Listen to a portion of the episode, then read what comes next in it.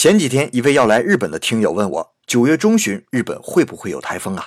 我掐指一算，告诉他只要不来九州，问题不大。果然应验了呀！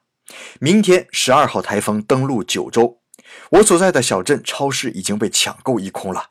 女儿的幼儿园也通知周一休息，但是我们公司只提醒员工周一早晨上班注意安全，真是没人性啊！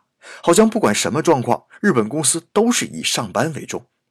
我记得熊本大地震的第二天，我在熊本上班的朋友居然还是去了公司，而且公司大部分职工都去上班了。然后在确认了公司确实受到严重损害，不宜工作之后才离开。关于这点，你是说日本人敬业也好，死脑筋也好，反正我是肯定做不到。另外，也借这个机会问一问南方沿海的听友们，你们如果遇到了台风，会有什么举措呢？